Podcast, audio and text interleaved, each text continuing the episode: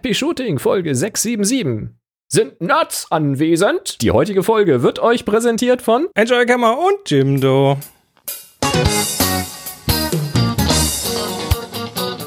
Hier ist eine weitere Ausgabe von Happy Shooting, der Fotopodcast. Ja, scheiß die Wand an, was ist das denn? Was denn? Da ist ja eine Videoeinblendung rumgeflogen hier. Kam da was geflogen? Echt? Hat das funktioniert? Hast du es auch gehört? Völlig bekloppt. Völlig bekloppt. Gibt's da ja nicht. Und hier sind eure Moderatoren, Boris und Chris. Sag mal, wie geil Hallo, ist das, das ist eine Videosendung. Also wir- es ist ein Podcast, natürlich immer Audio-Podcast. das kommt immer zuerst. Aber seit wir Videosendungen machen, haben wir ja kontinuierlich dran gearbeitet, das ein bisschen hübscher zu machen. Und äh, da, ähm, guck, ich kann es nochmal fliegen lassen. Das ist natürlich jetzt ohne den, ist ja unglaublich. Und ohne den, ohne den Sound ist natürlich doof, aber ne, das ist jetzt quasi so. Dann und Achtung, Achtung, Achtung, Achtung, Achtung, Achtung. Und es glänzt so schön. Achtung. Husch. Und weg. Hier, ähm, ja. Womit hast du denn das Wir- gebaut, sag mal? Äh, Hast du mit After ganz Effects tollen Tools und so. Mit ganz tollen Tools habe ich das gebaut. Wir sind heute wieder live mit der Folge 677 bei euch äh, im, in den, wie sagt man, sagte man ja früher, in der, in der guten Stube. Ja, ne? damals das ist man in die noch? gute Stube gegangen, aber ich glaube nur sonntags oder wenn Familienfeste waren. Gibt's das heute noch? Ich weiß Das weiß ich nicht. Na, Bei uns egal, zu wir Hause sind gibt es keine gute Stube. ist alles zugebaut ist hier mit Licht und so. Eine Tante von mir hatte das, eine gute Stube, die wurde nur am Sonntag aufgemacht. Ah ja, Mhm. ja, die, die, Ja. Ähm, die äh, sag schnell Oma von, was ist das, meine Schwiegeroma auch. Aha. Ah, gut, was haben wir euch heute mitgebracht? Ganz tolle Sachen, ähm, Kommentare, neue Kameras, neue Objektive. Äh, Boris erzählt noch ein bisschen von der R6, die er in der Hand hatte, äh, ein Stativbauprojekt. Und das war's auch schon, aber ich glaube trotzdem, Reicht auch. heute eine halbwegs ausführliche Sendung wird.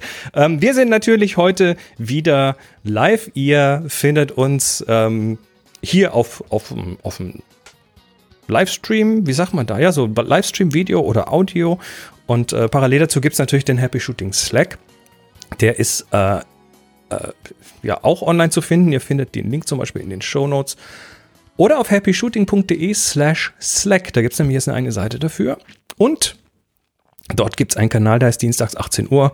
Und da sind immer äh, Menschen drin, die Sachen erzählen und uns helfen und äh, uns Sachen über den Zaun werfen. Ähm, außerdem nehmen wir natürlich gerne eure Fragen entgegen. Dafür haben wir dort einen Kanal namens HS Fragen oder auf Twitter den, Kana äh, den, den Hashtag HS Frage. Und äh, ihr dürft natürlich Audiofragen so ins Gerät reinsprechen oder Videofragen so ins Gerät reinsprechen an info@happyshooting.de schicken. Da freuen wir uns drüber. Und genau beim Videodingens nicht ans Ohr halten, weil sonst sehen wir nur das Ohr. Das bringt ja nicht so viel. Ähm, wer sich das hier als Video angucken möchte, happyshooting.de slash Video, äh, da landet ihr direkt auf dem entsprechenden, auf der entsprechenden Playliste. Und ja, das ist erstmal, äh, das ist erstmal das. Wir sagen außerdem Dankeschön. Oh ja. Das ist immer schön, so Anfang, Anfang des Monats ist immer so wump und dann äh, so die Daueraufträge. Es kommt aber immer noch so ein oder andere Nachzügler, unter anderem jetzt Andreas, der Es ist, ist Äh, immer am den- ersten des Monats können wir den Ferrari tanken. Du hast nur einen? Der Andreas hat auf jeden Fall was reingeworfen. Freiwilliges Solidaritätsabo solltet ihr uns auch ein bisschen unterstützen wollen. happyshooting.de slash spenden ist die richtige Adresse dafür. Und dafür äh, sagen wir auf jeden Fall mal ein ganz dickes Danke. Und äh, jetzt kommen wir eigentlich schon zur Sendung. Ähm, es gibt aber noch was. Hier ist noch was eingebaut worden. Und zwar ähm, Leute, die im Chat sind, auf dem HS Slack, im Kanal Dienstags 18 Uhr und Sachen reinwerfen. Äh, wir referenzieren das ja relativ oft in der Sendung. Ne? Da gucke ich dann so hier so. Äh, Das ist immer, wenn ich dahin gucke, gucke ich quasi. Naja, und ich gucke hier so, hier so nach links und ähm, da äh, reden dann Menschen und dann lese ich das vor, aber das muss ich jetzt nicht mehr machen, weil ich kann ja ganz einfach äh! Slack hier einblenden. so ist das. Allerdings ist es immer nur ein Schnappschuss. Zeit, oder? Es ist ein Schnappschuss äh, von dem Slack. Also wenn ihr jetzt tippt, dann wird das nicht hier live reingezogen. Aber ja, ja, ich hatte ein bisschen Zeit oder ich habe mir ein bisschen Zeit genommen, weil das Konntest nicht schlafen. Also ne? wer, wer, jetzt hier quasi live in die äh, in die Sendung möchte über den Slack, kann das hiermit tun. Aber nur sinnvolle Dinge. Nur sinnvolle Dinge. Das ist unglaublich. Und ich habe überlegt, ob wir den nicht unten einfach durchlaufen lassen, wie so ein Ticker, aber. Ja, dann weißt du aber nicht, was kommt. Zu gefährlich. es wird benutzt werden, ich das sage ich werde es aber trotzdem vorlesen, weil wir sind ja ein Audiopodcast, ne? Auf jeden Fall. Ja, also es sollte auch definitiv so bleiben. Ähm, ich finde es übrigens schön, ähm, wir hatten ja letztes Mal, beziehungsweise du hast letztes Mal erzählt, dass wir schon drei Monate auf YouTube unterwegs sind. Das kann ich ja nach wie vor irgendwie nur mhm. ganz schwer glauben. Und äh, da kam Sind jetzt tatsächlich, äh, da gab es jetzt auch noch äh, Feedback dazu, oder? Und das hast du naja, schon reingeschrieben und ich bekomme das immer per E-Mail mit, wenn du irgendwas änderst ja. hier am, am Workflowy. Und das hatte ich dann am Wochenende gesehen, habe das direkt erstmal Tanja vorgelesen und ich hatte eine kleine Glücksträne im Knopfloch. Ich fand das richtig schön. Ich bin ja also auch manchmal die, die nah am Wasser gebaut die, die Kommentare kommen jetzt natürlich auch, also nicht jetzt nur aktuell, sondern auch äh, während der letzten drei Monate rein. Ich habe mal so ein bisschen zusammengeschrieben, weil das haben wir bisher noch gar nicht gewürdigt und wir freuen uns natürlich über Kommentare dort. Na, der Dennis Fall. hat zum Beispiel geschrieben, sehr schön, euch per Video zuzuhören. Ihr seid, ihr zwei seid großartig, weiter so und vielen Dank für euren äh, immer wiederbringende Motivation zu fotografieren und den inspirierten Content. Super. Stefan schreibt einfach nur, ihr seid klasse. Dankeschön. Danke. Der Tobias schreibt, wie toll, dass tatsächlich schon jemand gartengebimsel.de erstellt hat. Das bezieht sich auf Folge 674. Der André schreibt, schön euch nicht nur zu hören, sondern euch auch sehen zu können. Dafür schon mal Daumen hoch. Der Kai hat zu einem Video geschrieben, der einzig wahre Fotopodcast. Vielen Dank für all die tollen Folgen. Äh, vor zwei Monaten hat Lichtbube geschrieben, hab euch erst heute entdeckt, nachdem mir andere Fotopodcasts zu langweilig wurden. Ihr seid echt der Hammer und verdient viel mehr Anerkennung und Aufmerksamkeit weiter so. Dankeschön. Also es gibt Leute, die uns tatsächlich nur auf YouTube sehen und gar nicht äh, hören, also Podcast hören. Stark. Wir erschließen uns völlig neues Publikum. Das ja. ist toll. Ähm, Stefan schreibt, super gemacht. Enrico hat sogar von äh, vor drei Monaten schon geschrieben. Super, endlich Video zum Audio-Podcast, gerne wieder. Und der Robert schreibt, ich schaue euch nur noch hier. Podcast brauche ich nicht mehr. Gefällt mir sehr. Okay. Tja. Und wir haben all die Jahre immer gesagt, also was sollen wir Video machen? Wer guckt denn hier zwei alten Männern zu, die ein Mikrofon sprechen? Aber offensichtlich. Moment, das mit dem Alt. Ja, damals noch nicht, aber inzwischen. Du, ist ähm, alles relativ. Blende, blende, doch mal bitte den Browser ein und ruf mal gartengebimsel.de auf. Soll das ich das hat, mal machen? Ja, das kannst du machen. Es muss definitiv ein Hörer oder Hörerin von uns gewesen sein. Oh, warte, da ist was Falsches eingeblendet. Das gehört da gar nicht hin. Also jetzt noch nicht. Ja, es gibt eine, äh, eine Domain Gartengebimsel. Genau, da laufen okay. Bilder durch, nämlich von Gartengebimsel. Ja, und wer da auf den grünen Link klickt, der landet bei auf der Folge 674. So sieht es nämlich aus. große Klasse. Ja, so muss das sein. So muss das sein. Ganz große Klasse. Gut. Ach, ist das äh, herrlich. Was ein Spaß hier. So, das war, das, das war die Hausmeisterei. Jetzt äh, ja. äh, kommen wir mal zu den Fotosachen. Meine News. Damen und Herren, es gibt eine neue Kamera. Panasonic hat jetzt die neue Kamera veröffentlicht, die Panasonic S5 Lange war sie mhm. erwartet, eine Full-Frame, Vollformat, 35 mm Format, wie immer ihr sie nennen wollt, Kleinbild, Kamera in einem kleineren Gehäuse als die S1 oder äh, gar die S1H. Ja, es war viel rumort, wie sagt man, gerüchtet worden, gerüchtelt mhm. worden, ähm, was denn nun kommt und das meiste davon hat sich tatsächlich bewahrheitet. Also, Vollformat ist klar, spiegellos ist eh klar, L-Mount, Panasonic eben. Äh, 24 Megapixel, also auch jetzt keine Monsterauflösung, eher was Souveränes. Und das war so der Moment, wo ich angefangen habe, sie natürlich gedanklich mit der Canon ähm, R6. R6 so rum. Ich verwechsel mal manchmal Buchstabe und Zahl. Ich meine die R6.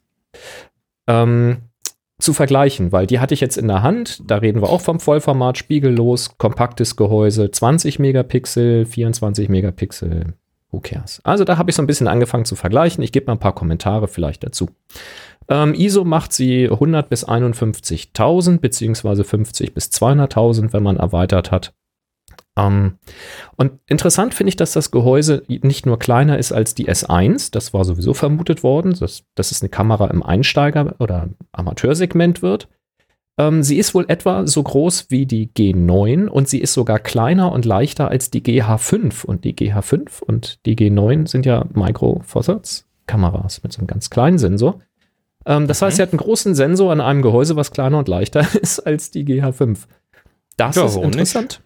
Ähm, der Griff ist dadurch natürlich auch ein bisschen kleiner und ein bisschen kürzer. Das ist dann halt Geschmackssache, aber wenn ihr schon äh, eine Micro Four Thirds Kamera habt, dann kennt ihr das so vom, vom Halten her. Das ist übrigens tatsächlich etwas, was ich bei der Canon wiederum, bei der R6 ganz schön fand, dass sie sich sehr gut packen ließ und gut tragen ließ. Äh, sie hat kein Schulterdisplay, also obendrauf auch das Moduswahlrad, genau wie bei der Canon. Äh, sie hat einen IBIS eingebaut, also einen Bildstabilisierer eingebaut, typisch bei Panasonic, 5-Achsen-Stabilisierung.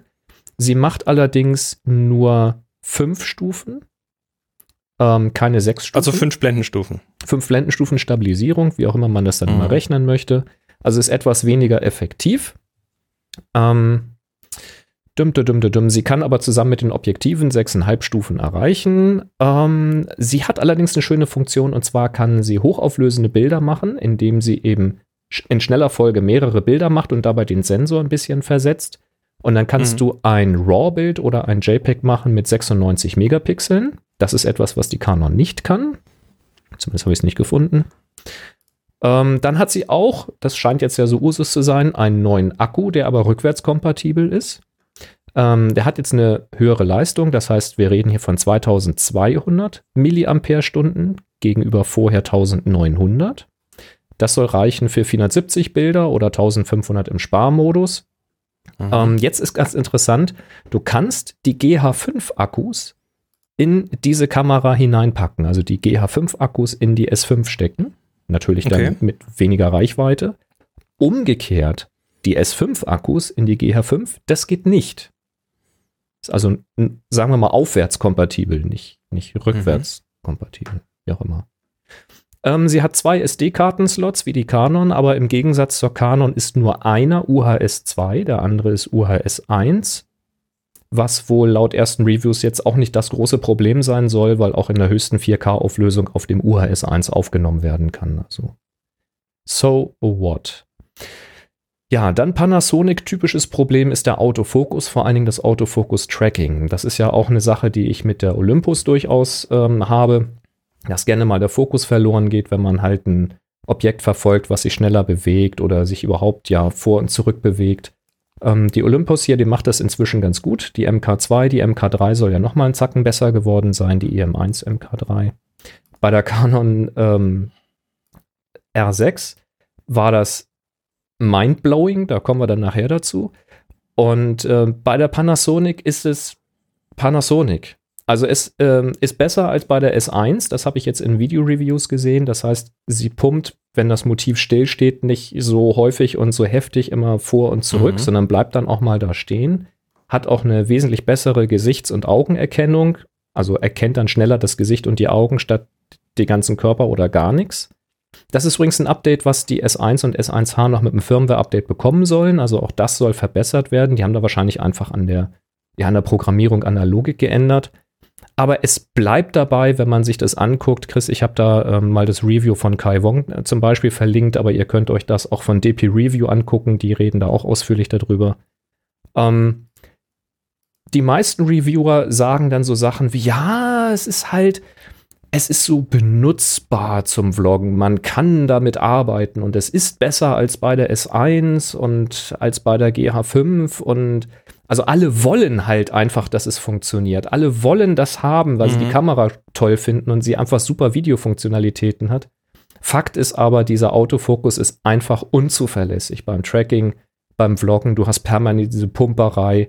Es ist wohl nicht so schlimm wie vorher, es ist besser, aber nur weil es besser ist, heißt es ja noch lange nicht, dass es wirklich gut ist. Ähm, schaut euch das Video von Kai an. Der will es unbedingt, dass es gut ist und sie probieren ganz, ganz viel aus. Bei DP Review haben sie auch viel ausprobiert und haben zum Beispiel gesagt, wenn sie, ähm, der, der Kai sagt das auch, wenn sie die Bildrate erhöhen, also wenn du nicht 24 Bilder die Sekunde machst, sondern äh, 50 Bilder die Sekunde machst, dann ist es etwas besser, weil dann mehr Bilder gemacht werden und er häufiger danach fasst. Und wenn du eine kurze Verschlusszeit wählst, also wenn du eben nicht mit 30 Bildern die Sekunde, also mit, mit äh, einer Verschlusszeit von einer 30. oder einer 50. filmst, sondern du stellst die Verschlusszeit auf eine 200. oder eine 800. mal genügend Licht vorausgesetzt, dann ist er auch besser. Weil es ist einfach ein Kontrastautofokus. Und wenn du jetzt eine lange Belichtungszeit hast und hast Bewegung drin, dann hast du Schlieren und keine geraden Kontrastkanten und deswegen wird er einfach Probleme haben. Und wenn du kurze Belichtungszeiten hast und ein knackiges Motiv hast, was keine Bewegungsunschärfe hat, dann kann er einfach auch besser fokussieren. Ist halt einfach immer noch nicht gut. Ähm, das ist etwas, wo Canon da absolut die Nase vor, äh, vorne hat und auch andere Hersteller einfach einen Zacken besser sind. Es ist halt Panasonic. Ähm, Sucher und Display sind jetzt auch nicht so Bombe aufgelöst. Ähm, der Sucher hat 2,3 Millionen Punkte, muss man durch drei teilen, um auf die Pixel zu kommen. Haben wir also, sagen wir mal, rund 0,8 Megapixel, also ist so eine 1024 Pixel Auflösung. Ähm, das Display hat 1,8 Millionen Punkte, 0,6 Megapixel, also 960 mal 640. Das ist alles nicht so super, ähm, ist aber in Ordnung. Ähm, ja, die Canon hat einen etwas höher aufgelösten Sucher. Dafür ist das Display ein bisschen weniger. Hm, es ist, nimmt sich alles nichts. Sie macht sieben Bilder die Sekunde im Fotomodus, ohne Autofokus-Nachführung. Wenn man den Autofokus haben möchte, also Continuous, dann ist sie bei fünf Bildern die Sekunde. Also jetzt auch nicht monsterschnell. Ähm, Video ist allerdings echt ein Brecher. Also das ist wieder typisch Panasonic. Wer wirklich Video machen will, der äh, ist bei Panasonic einfach mal verdammt gut aufgehoben, muss man einfach mal so sagen. Ähm, selbst diese Einsteigerkamera, die unter 2000 Euro kosten wird, ähm, hat, macht 4K-Video, 60 Bilder, 10 Bit, 422, also ein bisschen Verlust, glaube ich, in der, es ist die Farb- oder die Helligkeitsauflösung, ich bringe das immer durcheinander. Äh, maximal 30 Minuten, um Überhitzung zu vermeiden. Man kann direkt danach eine neue Aufnahme starten. Wenn es kühl genug ist, kannst du auch einfach weiter. Temperaturgate. Temperaturgate. Ja, aber im Gegensatz zur R5 von Canon kannst du halt wirklich einfach weitermachen, wenn es nicht wirklich warm so. ist. Und wenn sie überhitzt ist, dann 10 Minuten ausmachen, abkühlen lassen, dann kannst du wieder weitermachen. Also das ist sie wohl ganz gut. Ähm, extern kannst du 4K 60 10-Bit 422 aufnehmen, also über den HDMI-Ausgang. Gut, 4K 30 hast du dann auch eine höhere Auflösung, also 422 ohne Zeitbegrenzung und so weiter und so fort. Du hast HDR-Video und ganz interessant, du hast Anamorphic-Video eingebaut. Das heißt, die Kamera kann im Gehäuse auf dem Display eine anamorphe Linse schon entzerren, sodass du für die Bildkomposition arbeiten kannst und ich glaube auch entsprechend schon aufzeichnen, dass dein Video quasi fertig rauskommt. Ähm, mhm. Ganz interessant. Vlog und so Zeug. EDA, Mikrofoneingang, Kopfhöreranschluss du hast, du, du, du kannst quasi, wenn, wenn du den Sucher hast, kannst du mit dem, mit dem Finger auf dem Display kannst du einen Punkt setzen, wo du die Belichtung messen willst. Und dann äh, kannst zwei Zebras einstellen für verschiedene Belichtungen und so weiter. Audio, Also halt ein Videotool, halt wirklich, das Ding, wo du professionell mitarbeiten kannst. Ja, also die verstehen was von Video, das muss man wirklich sagen. Mhm. Äh, dann hat sie so ein paar Spezialitäten, ähm, zum Beispiel natürlich Zeitraffer kannst du damit machen, direkt ein, ein Video und Zeitraffer aufnehmen. Äh, Live Composite oder Composite, wie auch immer. Ähm, Composite. Kennen wir von der Olympus. Ähm, damit kannst du Langzeitbelichtung machen, die nicht überbelichtet werden. Das bedeutet, äh, die Kamera macht eine Aufnahme vom Stativ dann sinnvollerweise, um das Bild zu analysieren, um ein Startbild zu haben. Und dann startest du quasi Langzeitbelichtung und es werden dann nur noch Dinge aufgenommen, die sich bewegen, die heller sind. Und damit kannst du halt Lichtspuren machen, ohne dass dir zum Beispiel der Himmel ausbrennt und solche Späße. Ganz interessant, das hat die Panasonic drinne im Fullframe. Ähm, es gibt eine 4K und eine 6K Fotofunktion. Ich weiß jetzt nicht genau, was das heißt, ob man da während des Videos Fotos machen kann. Focus Bracketing und Focus Stacking kennen wir auch von der Olympus, hat sie beides mit eingebaut. Und interessant ist, das haben aber, glaube ich, die größeren Panasoniken auch, äh, ein Dual Native ISO. Das heißt, der Sensor hat nativ zwei ISO-Stufen. Ähm, und zwar einmal, ich glaube, nativ bei ISO 100 und einmal bei 640 oder 1000. Wie muss ich mir das vorstellen? Ist dann jedes zweite Pixel irgendwie eine andere Nee. ISO oder? Es sind zwei Verstärkerschaltungen drauf, also spezialisiert für die entsprechende Auflösung. Und abhängig davon, was du für einen ISO-Bereich einstellst, wählt er entweder die sensitive oder die weniger sensitive Ver äh, Verstärkerschaltung. Das heißt, die Verstärkerschaltung tut einfach mal so wahrscheinlich, als ob der Pixel kleiner ist oder so oder äh, weniger Ladung braucht oder keine Ahnung.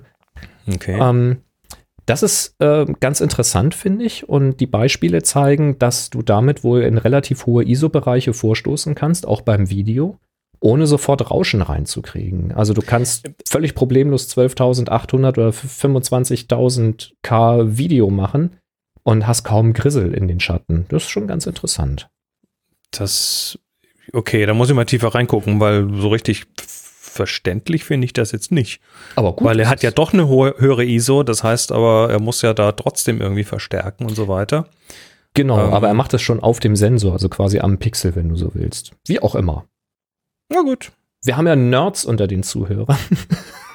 Was? Vielleicht weiß Nerds? es ja sind, sind Nerds einer. anwesend? Vielleicht weiß das ja einer ganz genau, erklär genau. uns das mal jemand bitte. Äh, laden kannst du die Kamera auch über USB-C. Das ist ja inzwischen auch schon Okay. Standard. Bluetooth, Wi-Fi hat sie an Bord und Wi-Fi auch 2,4 und 5 Gigahertz, finde ich ganz praktisch.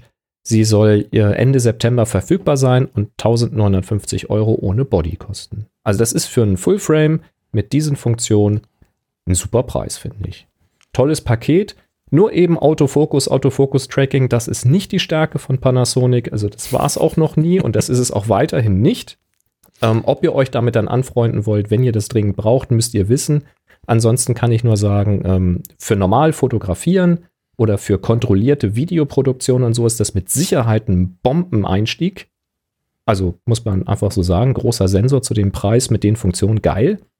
Wenn ihr aber wirklich eine gute Vlogging-Kamera oder Casual-Videokamera haben wollt, die einfach mal einen Fokus auf den Punkt setzt, ohne zu punkten, pumpen, da geht im Augenblick, glaube ich, nichts an irgendeiner Canon vorbei. Das war ja schon damals, glaube ich, bei der 80D oder sowas vor, äh, so, als sie mit diesen Dual-Pixel-Geschichten da angefangen haben. Das einfach mal, so muss man es machen. Das ist einfach die beste Lösung.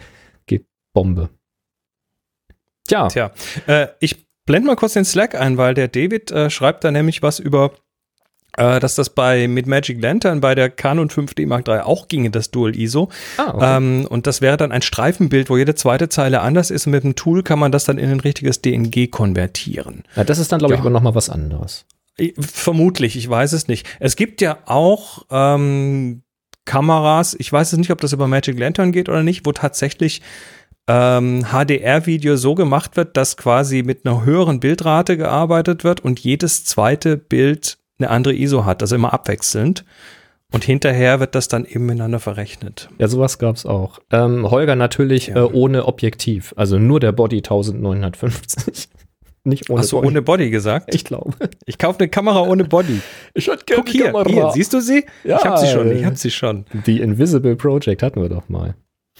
Das ist was anderes. Ähm, und dann möchte man natürlich auch Objektive vorne drauf schnallen. Und da hatte Marc einen tollen Link gepostet, weil natürlich ähm, Panasonic auch neue Objektive rausbringen will. Ist ja L-Mount. Ne, das heißt, es ist Mhm. ja äh, Sigma, Leica und Panasonic. Ähm, ja, und da sollen neue Objektive kommen, und zwar lichtstarke Objektive. Und das ist ja das Spannende bei solchen Geschichten. Ähm, wir reden von Festbrennweiten 24, 25, 24, 35, 50, 85 Millimeter, jeweils Blende 1,8. Sieben Stück. Sehr geil. insgesamt. Dann reden wir von einem Zoom 70 bis 300 Millimeter. Das ist dann normale Lichtstärke, sage ich mal, 4,5 bis 5,6. Das ist, das ist ganz okay. Also gerade im Vollformat immer noch super Freistellung und bei den ISO-Werten, die die Panasonic hat, wirklich kein Problem. Und dann soll es noch lichtstarke Weitwinkel Festbreiten, äh, Festbrennweiten, Festbreiten? Festbrennweiten. So, lichtstarke Weitwinkel Festbrennweiten. Was ein Wort Heute, geben. heute Sprachkaries. Immer. Das sind aber auch Wörter, alter Schwede. Da weiß man aber noch nicht genau, in welchem Bereich. Und ja, äh, das erste Objektiv wird das 8518 sein. Das ist ja auch so ein Liebling von mir an der Canon am Fullframe, also 8518. Das macht einfach richtig Spaß. Ähm, das soll November 2020 kommen und unter 1000 Euro liegen, vermutet man. Alle anderen genannten in der nahen Zukunft. da wollen wir mal schauen. Was ich interessant finde, auf den Fotos von dem Link kann man sehen, dass wohl alle genannten Festbrennweiten, also 24, 35, 50 und 85, dieselbe Bauform haben. Die sehen absolut identisch aus. Gleicher Ach, Durchmesser, gleiche Höhe, gleicher Durchmesser. Das ist natürlich praktisch bei den Filterdurchmessern für eben Filter, die man draufschrauben will.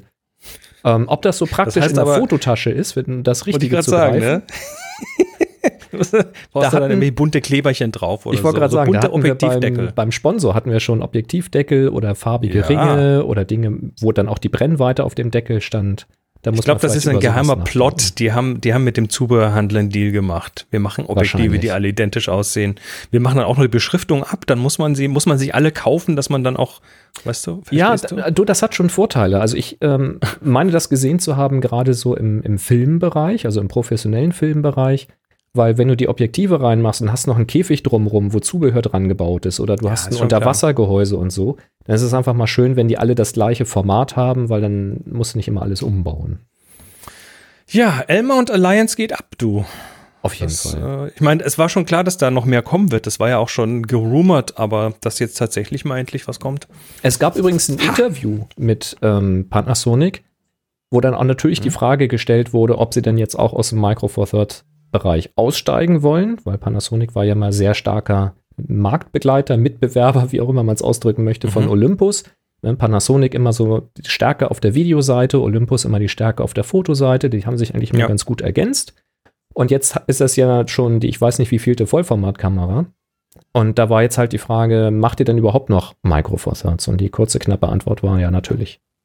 Ähm, und die längere Antwort war dann so sinngemäß, die Systeme ergänzen sich halt. Also sowohl Vollformat als auch Micro Four Thirds. Sie haben halt verschiedene Stärken ja. und verschiedene Schwächen. Und es wäre Blödsinn, sich nur auf eins zu versteifen, sondern man kann eben unterschiedliche Märkte damit bedienen. Die ergänzen sich und das wollen sie auch weiterhin machen. Fand ich ein sehr starkes Signal. Tja. Sehr schön. Sehr schön. Dann äh, behalten wir das einfach mal im Auge. Behalten wir im Auge. Bin gespannt. Also falls jemand dann die S5 haben soll, wann soll sie rauskommen nochmal? Ähm, September. September, okay. Dann äh, lasst uns mal einen Erfahrungsbericht da. Das war Auf cool. jeden Fall. Ich glaube, Marc hatte mhm. schon eine in der Hand. Der ist ja, ja Marc, Marc, es gibt ja keine Kamera, die Marc nicht mal irgendwie ja, ja, äh, sich zumindest gründlich anguckt. Er, er, sitzt ja jetzt an der Quelle. Ja, ganz genau. Marc, wir müssen da mal einfach. irgendwie. Schauen wir mal. Bis dahin. Happy Shooting der Fotopodcast. Werbung. Werden wir unterstützt von Jimdo, wo ihr euch eine Webseite bauen könnt. Also danke schon mal an Jimdo für den äh, fortlaufenden Support, weil das ist sehr geil. Wenn ihr nämlich jetzt zum Beispiel sagt, hey, ich habe hier mal eine neue Kamera ausprobiert und ich möchte einfach mal ja die Welt daran teilhaben lassen. Ich möchte zur Kaufentscheidung beitragen oder ich habe tolle Objektive ausprobiert etc. Und ihr habt einfach Bock, euch mitzuteilen, dann geht das am besten auf einer Webseite. Und da könnt ihr zum Beispiel einfach mal gehen auf happyshooting.de slash Jimdo, klickt mal auf den Dolphin, beantwortet so drei, vier, fünf Fragen und äh, habt quasi eine fertig gebaute Webseite. Das dauert wirklich Minuten und die Webseite steht. Und dann könnt ihr direkt auf diese erstellte Webseite draufklicken. Ich vergleiche es mal mit Word, aber eigentlich ist es einfacher als Word. Ähm, ist mehr so wie so ein Formular ausfüllen. Da klickst du auf die Überschrift drauf, schreibst dann den Text rein, den du haben willst, klickst auf den Text, was du haben willst, klickst auf ein Bild, machst Drag and Drop von deinem Rechner oder Smartphone, tauscht das Bild aus, sagst, ach nee, hier, da mit dem Bild rechts neben der Überschrift, nee, ich möchte die Überschrift oben drüber und das vielleicht gar kein Bild oder das Bild drüber oder die Überschrift vor dem Bild. Einfach anklicken, dann ist links an der Seite sind verschiedene Layouts, die werden in so einer kleinen Vorschau angezeigt. Einfach anklicken, austauschen, glücklich sein. Und das geht überall. Und es lohnt sich immer mal auf dieses kleine, äh, auf diesen, diesen Stift, dieses Editiersymbol zu klicken, um zu schauen, dieses Modul, was hier drin ist, also ein Text oder ähm, zwei Spalten oder sowas, ähm, einfach mal draufklicken und gucken, was ihr machen könnt. In der Regel habt ihr nämlich bei jedem Block, bei jedem Modul die Möglichkeit, eine Überschrift einzublenden und einen Button noch einzublenden um zum Beispiel dann zu einer anderen Seite zu verlinken oder zu einem E-Mail-Formular zu verlinken oder, oder, oder. Das geht wirklich total easy. Ich kann nur raten, es auszuprobieren. Und wenn ihr sagt, okay, ich gucke mir nicht nur Kameras und Objektive an, sondern ich verkaufe zum Beispiel sinnvolles Zubehör, weil ich habe einen 3D-Drucker zu Hause Und wenn ich jetzt hier gerade höre, äh, vier, fünf Objektive haben alle das, die gleiche Bauform, da werden irgendwie doch Menschen dabei sein, die brauchen Objektivdeckel. Vorne und hinten. Die haben ja alle den gleichen Durchmesser. Und da Und der Objektivdeckel für die neuen L-Objektive. Ja, da, da, da müsste ja auch eine Brennweite draufstehen, vielleicht. Genau. Und dann vielleicht die roten für den Weitwinkel und die blauen fürs Tele oder so. Keine Ahnung. Und dann sagt ihr, ich mach das. Ich mach das on demand mit Farbe und Aufdruck nach Wunsch und Standard zum günstigeren Preis. Dann könnt ihr euch da auf dieser Jimdo-Seite mit ein paar Mausklicks wirklich, ja, wortwörtlich, einen Shop einrichten. Und dann einfach ein Produktfoto hochziehen, das ganze Ding benennen, den Preis ranschreiben, fertig. Die sitzen in Hamburg, also in Deutschland. Das heißt, es ist auch ein Shop, der dann rechtssicher in Deutschland funktioniert mit den Formulierungen, die da notwendig sind. Da fallen entsprechende Rechnungen raus und so weiter. Ihr könnt alles konfigurieren. Bombe. Ich sag nur, probiert's mal aus. Schaut, ob das was für euch ist. happyshooting.de slash Jimdo. Da könnt ihr kostenlos starten. Das wird auch nicht kostenpflichtig. Einfach mal ausprobieren. Und wenn ihr sagt, das ist es, da brauche ich jetzt mehr von, dann schaut euch die kostenpflichtigen Pakete an. Die sind gestaffelt. Ich glaube, drei Stufen gibt's da. War zumindest seinerzeit so, müsste auch noch so sein, oder? Drei Stufen. Ähm, und sagt, okay, das mittlere Paket zum Beispiel, das ist genau das, was ich brauche. Das will ich klicken und dann denkt dran, wenn ihr klickt, noch nicht sofort auf Kaufen klicken, sondern da ist so ein Feld, da steht so Gutschein oder Gutscheincode hier eingeben oder irgendwas in der Art. Und da müsst ihr dann reinschreiben, das müsst ihr machen. Belichtigung. Da Naja, das müsst ihr machen. Also A, A wollt ihr es machen, weil ihr 20% spart auf die neue Website und B, ihr wollt ähm, das auch machen. ist es natürlich auch für uns gut, weil dann Jimdo weiß, dass äh, ihr von uns kommt und das Belichtigung. ist für uns gut. Belichtigung. Ihr wollt Belichtigung eingeben, weil mit zwei I's, deswegen ist es so komisch geschrieben, könnt ihr 20% sparen. Ja, für jedes I 10%, also zwei I's 20%. Aber versucht es nicht mit drei I's zu schreiben, das wird nicht funktionieren. Habe ich schon ausprobiert.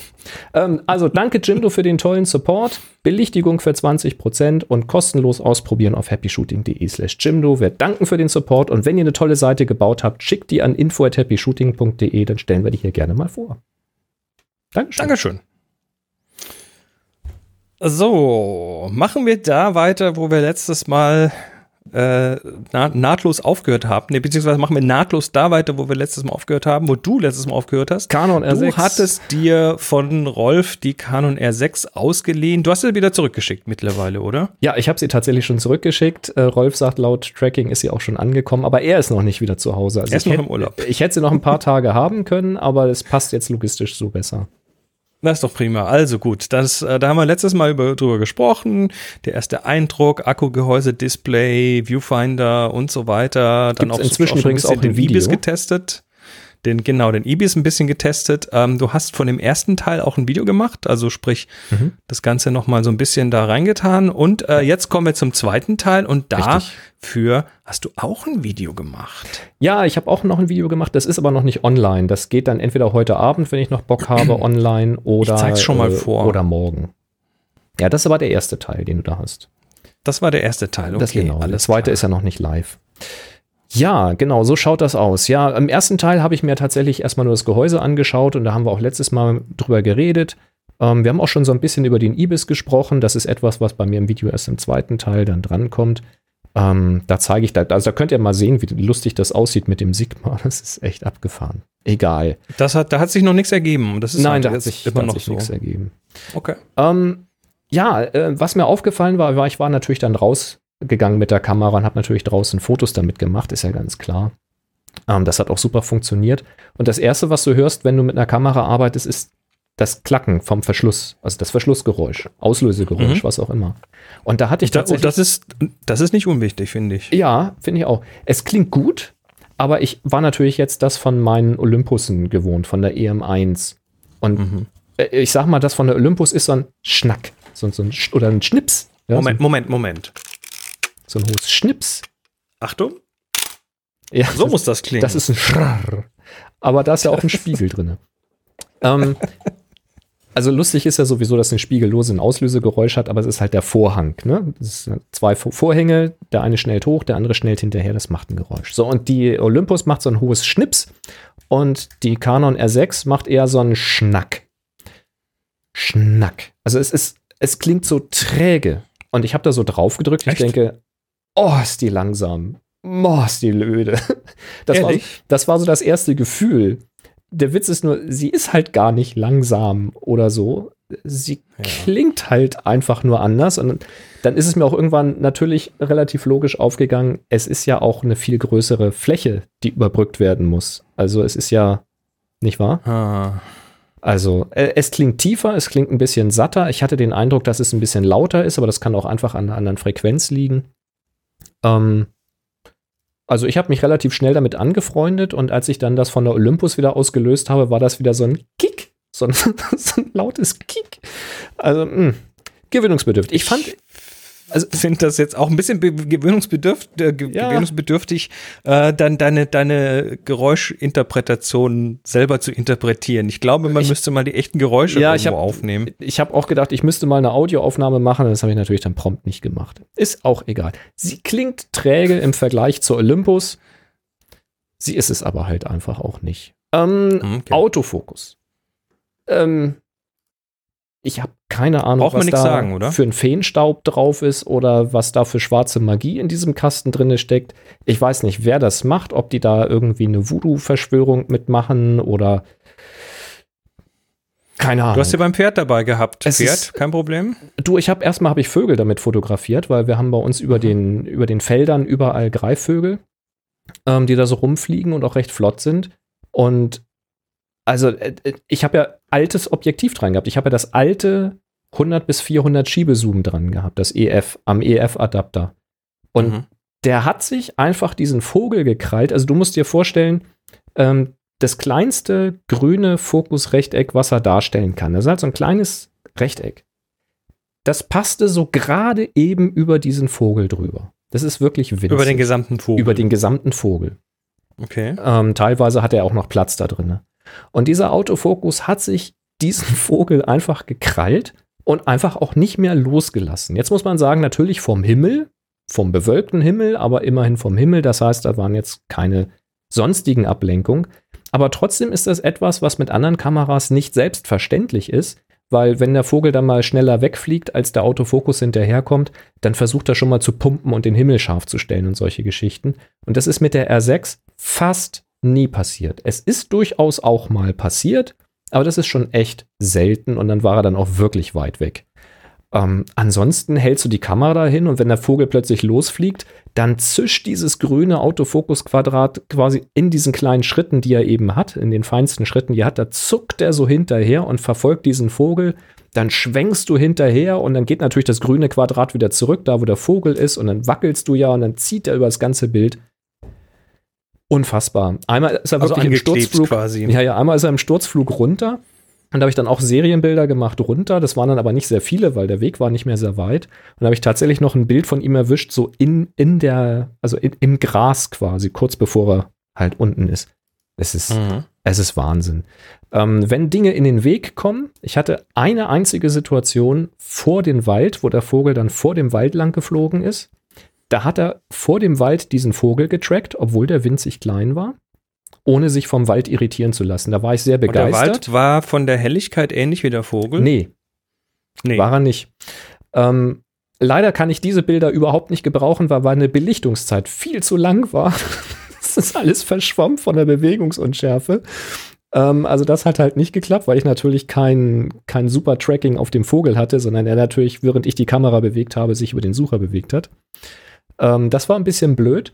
Und als ich das nochmal wiederholen wollte, mehrere Situationen, aber in eine andere Richtung, andere Lichtverhältnisse, anderer Wald, ähm, da hat er sich dann vom Gestrüpp ablenken lassen und hat den dann gerne mal verloren. Aber nochmal, der war jetzt nicht irgendwie super nah dran an mir und super groß, sondern der war winzig im Sucher. Mhm. Ähm, kann ich nicht übel nehmen. Aber ich, ich war begeistert. Ähm, ich habe dann auch, das werde ich dann im dritten Teil im Video auch nochmal zeigen mit Beispielen. Äh, ich war dann tatsächlich am Reitplatz und habe eine Reiterin, äh, die im Galopp geritten ist, ähm, getrackt, sekundenlang. Er hat quasi erst eine Wolte geritten, ist dann gestartet in Galopp, den ganzen Platz nach hinten, den ganzen Platz nach vorne wieder zurück, dann quasi direkt vor mir zurück. Das heißt, ich habe dann auch an dem Schiebezoom habe ich die Brennweite verändert und sehr lang gezogen, um sie halt zu verfolgen. Und äh, ich muss das nochmal im Einzelnen durchgucken, aber ich glaube, da ist kein einziges unscharfes Bild dabei. Also, äh, also wer, wer eine Vollformatkamera haben möchte, mit einem guten Autofokus-Tracking-System, der sollte sich definitiv gerne mal die R6 und ich vermute genauso auch die R5 mal angucken. Wahnsinn. Also mhm. kann man nicht anders sagen. Äh, Autofokuspunkt setzen. Da gibt es äh, tausend und eine Möglichkeit, ist vielleicht übertrieben, aber ähm, es gibt halt diese, bei Canon üblich, diese, diese Grid, diese Autofokus-Taste oben rechts am Gehäuse und dann kann man den Autofokuspunkt verschieben. Per Default kann man das machen mit zwei Rädern. Mit dem einen Rad wird es rauf und runter verschoben, mit dem anderen links und rechts. Oder ich glaube sogar mit den beiden hinteren rauf und runter und mit dem vorderen links und rechts. Ähm, man kann das aber auch im Menü einstellen, dass man das dann mit dem Joystick machen möchte. Das habe ich dann so gemacht. Kam ich irgendwie schneller mit klar. Und man kann natürlich einstellen, dass man es mit dem Display machen will. Also wenn man durch den Sucher schaut, ist das Display quasi äh, eine Touch-Oberfläche und dann kann man mit dem Daumen entweder links oder rechts am Display das Ganze verschieben. Da gibt es tausend Einstellungen. Das war überhaupt kein Problem. Ähm, was auch sehr praktisch ist, äh, der Body hat ja drei Einstellräder. Da hatte ich letztes Mal drüber gesprochen. Ein vorne für den Zeigefinger und zwei hinten für die Daumen. Und das war bei manueller Belichtung sehr geil, weil du konntest halt dann Blende, Zeit und ISO sofort mit einem Rad einstellen, ohne vorher irgendeine Taste drücken zu müssen. Also das äh, fand ich dann Kannst doch ganz du angenehm. Die Belegung dieser Räder dann auch in so Custom Presets abspeichern? Du, du kannst sie umbelegen, ja. Das kannst du machen. Nee, ich, ich meine, gibt, gibt es, also ich habe ja hier auf, bei meinen es gibt drei Reflexen habe ich ja, das meine ich. Und du kannst jetzt in so ein Custom-Set auch die Belegung dieser Räder reinspeichern? Das weiß ich nicht. Das weiß er nicht, okay. Das weiß ich nicht. Also alles habe ich nicht geschafft auszuprobieren. Aber gerade das wäre mir jetzt wichtig gewesen. Ja, da ist jedem was anderes wichtig. Ähm, ähm, was ich nicht gefunden habe, ist, dass du die Sachen einstellen kannst, abhängig von deinem ähm, Programmmodus. Also im mhm. M-Modus sind sie genauso bewegt wie in der Blenden, äh, belegt wie in der Blendenvorwahl oder Zeitvorwahl oder Vollautomatik. Das fand mhm. ich tatsächlich ein bisschen blöd, weil da hätte ich jetzt gesagt, okay, wenn ich im Automatikmodus bin, dann will ich vielleicht andere Sachen auf den Rädern haben als im manuellen Modus. Hm. Weiß ich nicht, ob das mit dem Custom-Modus möglich wäre, aber hm. das kann der Rolf ja mal ausprobieren. Der muss ja auch noch was zum Testen haben, nicht wahr? Stimmt. Also Rolf, das ist jetzt ein Auftrag an dich. Ähm, bitte bitte Bescheid geben. Das wirst du mit Sicherheit noch durchtesten. Ja. Äh, auch das Menü ist natürlich sehr praktisch. Also du kannst natürlich sowieso alles mit Touch bedienen. Also wenn du das Menü aufrufst, dann kannst du per Touch quasi auch rüber swipen über die Kategorien. Du musst nicht tippen, sondern kannst antippen und übers, drüber swipen. Dann wechselt er ganz schnell die Seiten. In mhm. den Seiten geht es auch, den einzelnen Eintrag auf der Seite. Geht alles mit Touch. Mm, bei mir ist es halt so, dass ich Touch nicht ähm, immer benutzen kann. Also wenn ich draußen beim Pferd bin, habe ich eben oft auch Handschuhe an und dann geht der Touch nicht. Äh, also ich brauche immer eine Bedienung mit, mit Knöpfen und äh, Drehreglern. Und das geht bei der Canon durch diese drei Räder auch verdammt gut.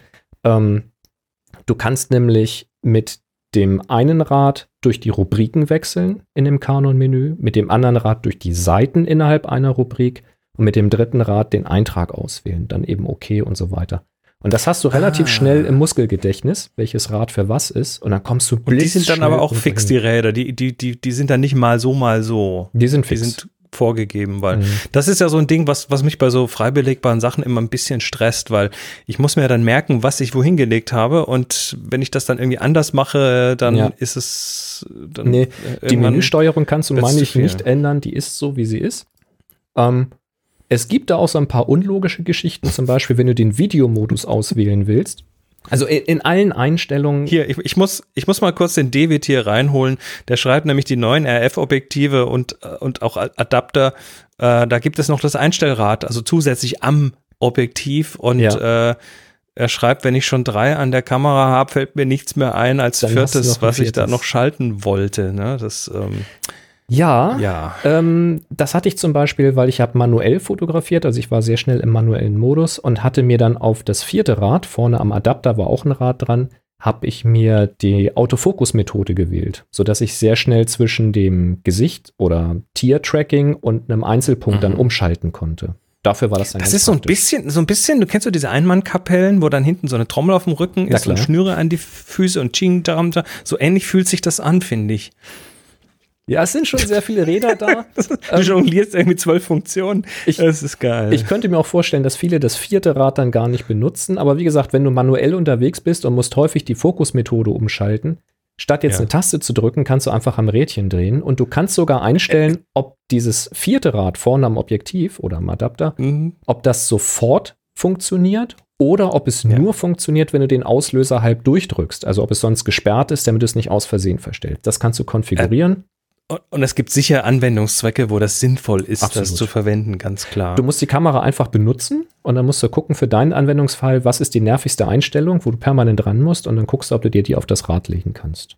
Ah, und Uwe schreibt noch, bei der R kann man nur wenige Funktionen auf den Ob Objektivring legen. Welche sind das denn? Kann das mal jemand? Weiß das jemand? Also bei der R6 kann ich es dir jetzt nicht auswendig sagen, aber es war eine ganze Menge. Echt? Okay, ja. also bei der R wohl nicht, ne? Das, äh, ja, okay. Na gut. Ja, ja.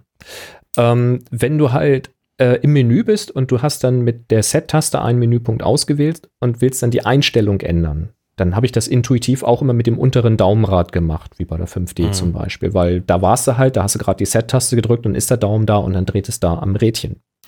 Ähm, das geht auch super. Außer du kommst in die Videoeinstellungen. bei den Videoeinstellungen geht dieses untere Daumenrad spaltenweise durch die Settings durch. Und das heißt, du wechselst von 4K 60 auf HD 60, dann 4K 30, HD 30 und so. Das ist aber nicht immer so logisch von 60 auf 30, sondern es hängt davon ab, was du für Einträge in diesem Menü hast. Und das hängt wieder davon Also ab, du ob- brauchst- äh, es ist schwierig. Du Ähm, brauchst eine Schulung dafür quasi. Ja, ich habe ich hab dann wirklich, ich habe hab schon eine- Aufnahme gemacht, wo ich mich darüber beschwert habe, Ja. dass das da falsch ist und dass das ein Firmware-Update nötig macht. Und als ich das gefilmt habe, wie das im, also damit man das mal zeigen kann, wie sich das im Menü verhält, als ich das gefilmt habe, bin ich mal auf die Idee gekommen, vorne mit dem Zeigefinger das Rädchen zu benutzen. Und siehe da, das Hauptrad vorne mit dem Zeigefinger geht zeilenweise durch die äh, Videomodi durch und das Daumenrad spaltenweise. Also, man, Also, es gibt ich- viel zu lernen bei dieser Kamera. Diese Konfigurierbarkeit, ich erinnere mich dran, äh, vor, vor irgendwie einem Jahr oder das ist schon, ist schon zwei Jahre her, saßen wir bei so einer Fotoreise äh, abends irgendwie noch in der Hotelbar und haben noch ein bisschen an den Kameras gespielt und Laptops irgendwie vor uns äh, gehabt mit Bildern. Und irgendwie kam ich dann auf, auf die Idee, ich müsste jetzt doch mal irgendwie verstehen, wie diese Fokuseinstellungen von der 5D Mark, nee, von der 7D Mark II funktionieren, weil die hat irgendwie äh, also ein Fokusmenü und da hat, glaube ich, fünf Tabs drin. In diesen fünf Tabs dann jeweils irgendwie nochmal sechs Funktionen oder so. Mhm. Also unglaublich, was man sich da äh, einstellen kann. Und das ist ja jetzt noch mal ein Tick weiter, äh, was Ja. den Fokus angeht. Und wir saßen dann, ich glaube, zwei, drei Stunden und haben getestet und gemacht und getan und gegoogelt und was weiß ich, bis wir dann das Ding so weit hatten, dass es tatsächlich auch äh, im Flug irgendwelche Dinge richtig zuverlässig sich gegriffen hat und nicht mehr losgelassen hat. Aber natürlich nicht jetzt irgendwie auf, auf äh, Augenlevel oder so. Ja, du kannst ja, Aber dann, ja, mhm. kannst ja bei diesem, bei diesem Tracking kannst du ja auch noch konfigurieren. Also es gibt so ein paar Voreinstellungen, die du wählen kannst, die aber im Grunde genommen auch nur abgespeicherte Presets von zwei Schiebereglern sind, ähm, Mhm. die einfach sagen, wie schnell bewegt sich das Motiv dann mal weg von deinem Fokuspunkt und Ja. Ja, also zwei irgendwie Parameter, die man miteinander verschieben kann. Äh, ja, und wie schnell er reagieren soll, wenn irgendwas in den Weg kommt, ob er sich dann gleich das nächste, das dichtest liegende, ich weiß mal nicht, was sagt man, das nächste, das naheste äh, greifen Das soll. nächste. Ne? Also stell dir vor, du hast äh, Sportler irgendwie auf dem Feld und du hast das Tracking auf einem Sportler und da laufen jetzt andere Sportler davor lang. Soll er sich dann den nächsten greifen oder soll er auf dem bleiben, den du hast? Das kann man alles irgendwie konfigurieren. Das ist, äh, es ist der Wahnsinn. Und blöd ist halt, wenn du ständig was anderes brauchst. Also man muss sich da irgendwie schon eine Arbeitsmethode überlegen. Du kannst Ja, zum klar. Beispiel auch sagen, ob er sich bei diesem Tracking, ob er sich auto, also irgendwann muss er mal starten, wenn du den Auslöser äh, drückst oder wenn Ja, du musst irgendwann hältst. mal musst du sagen, das, das will ich getrackt haben, bitte. Genau. Und per Default sucht er sich automatisch, was er tracken soll, was natürlich bei einem Vogel am Himmel überhaupt gar kein Problem ist. Aber wenn du jetzt mehrere Objekte vor dir hast, ähm, klar, wenn du nur einen Menschen und ansonsten Gestrüpp hast, dann nimmt er auch den Menschen und so, das ist schon klar. Aber ich könnte mir jetzt vorstellen, dass es schwierig wird, wenn du jetzt verschiedene Dinge hattest. Also ich hatte durchaus Pferde und eine Person drauf und dann greift er sich halt das Pferd, was vorne ist. Ich will aber die Person haben. Und dann kannst du eben sagen, wo soll er denn starten mit dem Tracken? Und dann kannst du zum Beispiel sagen, ich will, dass du bei einem ausgewählten Fokuspunkt startest. Und dann nimmst du was weiß ich, den mittleren Fokuspunkt oder sowas und dann hältst Mhm. du die Kamera erstmal drauf und dann kannst du irgendwo hinschwenken und der bleibt da einfach wie festgetackert. Das ist ganz Sinnvoll. Je nachdem, was man braucht halt, ne? Ach, Das heißt, das heißt mit dem ganzen, mit der ganzen Fokussiererei wäre die dann auch eine gute Vlogging-Kamera. Ja. Keine günstige Vlogging-Kamera, aber dann nein. hättest du tatsächlich. Vollformat, Ich meine, ja, und, und, und wenn du jetzt deine Olympus hier, in, die- in die du gerade reinschaust hast, ähm, die fokussiert ja auch recht gut, aber die braucht dann schon ein Weilchen, bis sie dann sowas Ja. Näheres irgendwie sich gegriffen hat. Ne? Also die ist schon tatsächlich wirklich Demonstrier gut mal, zeig noch mal kurz. Jo, also. Ja, doch, Sekunde. Das kannst du jetzt aber auch wieder einstellen, ne? Ja. wie schnell sie äh, Ah, da reagieren soll. Ich habe sie jetzt etwas träger gemacht, damit sie hier nicht dauernd irgendwie versucht, was im Hintergrund zu greifen. Ähm, also die, die, es ist jetzt die MK2, die hat ein wirklich sehr, sehr gutes Gesichts- und Augentracking, was jetzt auch aktiviert ist, ne? wenn ich mich jetzt hier halt bewege. Wenn ich zu weit rausgehe, dann wird sie irgendwann sagen, ich nehme jetzt den Hintergrund. Ja. Nee, immer noch nicht. Also es ist gar nicht so schlecht. Ja? Vorführeffekt. ist gar nicht so schlecht. Ähm, die MK1 hat das auf keinen Fall gemacht auf diesem Niveau. Also die hätte ich jetzt für das hier nicht sinnvoll benutzen können. Ähm, aber das, was ich jetzt gemacht habe, da mit diesem Vogeltracking, das schafft dir die EM1 auf keinen Fall auf diesem Level. Und äh, das, was ich auf dem Reitplatz gemacht habe, das werdet ihr dann in meinem dritten Videoteil dann voraussichtlich sehen. Ähm, das auf gar keinen Fall. Also das macht sie schon. Sie versucht auch hinterherzukommen, aber da sind dann doch mehrere unscharfe Bilder dabei und oft hat man Glück, dass, äh, dass, die, dass die Olympus sich den Fokus wieder krallt und dann weiterzieht. Aber manchmal musst du wirklich loslassen und neu starten und mal neu ansetzen und dann kann der Moment halt auch schon vorbei sein. Ähm, also das, das, was ich da mit der R6 gesehen habe, ist Magie. Ja, ähm, der Vorteil hier bei der, bei der Olympus Das sagt ist ja, eigentlich, eigentlich sagt Apple das mit dem Magic immer. ja, das ist Wahnsinn. Jetzt muss man aber auch sagen, die Olympus hat ja auch, also die, die EM1 hat das und die, die Mark II hier ja sowieso, auch für den Videomodus. Das ist, glaube ich, der Unterschied zur MK1.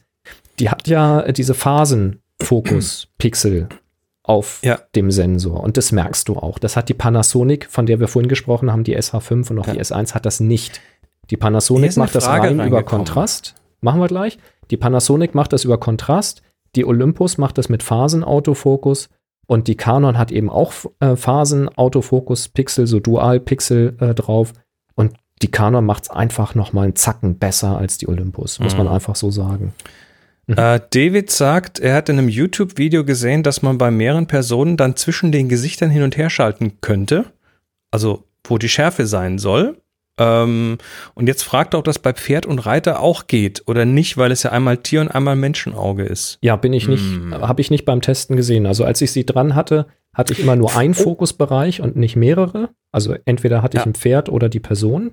Da ist er hin und her Und Frank gesprungen. schreibt gerade, doch, es ging und man könnte dann auf Menschen oder Tiere priorisieren. Ich hatte immer nur ein Fokusquadrat, also ich hatte nicht mehrere Okay. im Bild. Keine Ahnung, wie das Aber das kann man dann sicher irgendwo einstellen. Wahrscheinlich. Nun gut. Menschen und Tiere priorisieren habe ich ausprobiert, war bei Pferden kein Mhm. Unterschied. Okay. Aber vielleicht ist die Kamera auch nicht auf Pferde trainiert, wobei sie durchaus Pferde Kopf, Hals, Kopf und Auge genommen hat, wenn ich nah genug dran war. Mhm. Ja. Na gut. Ja, ansonsten halt nur so ein paar Auffälligkeiten, dass sich halt das, ähm, dass die Einstellung an der Kamera sich unterschiedlich bedient. Das ist so ein bisschen verwirrend. Ähm, wenn du ein Live-Bild auf dem Display hast und drückst die Q-Taste, um schnell eine Einstellung zu verändern, dann hast du links und rechts als Overlay auf deinem Live-Bild hast du die Einstellung, dann kannst du mit dem Daumenrad auswählen, welche Einstellung du haben willst. Und mit einem der anderen Räder oben kannst du die Einstellung selbst verändern. Kommst du relativ schnell voran, kannst sehr schnell die Autofokus-Methode ändern oder von Serienbild auf Einzelbild und solche Späße. Es gibt aber auch eine Ansicht, ich weiß dann allerdings nicht genau, wozu man sie benutzen will. Wahrscheinlich, wenn man nur den elektronischen Sucher benutzen will oder so. Da kannst du auf dem Display auf schwarzem Grund dieses Quick-Menü einblenden lassen. Olympus-Nutzer kennen das, wenn sie auf OK drücken, dann wird eben umgeschaltet auf so eine Menüansicht, wo dann die wichtigsten Einstellungen auf dem ganzen Display sind. Das kann man bei der Canon dauerhaft machen, wenn man Info so lange durchdrückt, bis dieses Bild kommt. Und wenn man dieses Menü hat, also diese, diese Display-Ansicht mit dem Menü, und drückt dann die Q-Taste, um etwas zu verändern, dann kannst du mit keinem dieser drei Räder, die du hast, zu einer anderen Einstellung wechseln, sondern alle drei Räder ändern die Einstellung, die da ausgewählt ist. Aber um das die ist je nach Tier. Wenn du die Q-Taste drückst, dann ist es halt für Kühe. Ja.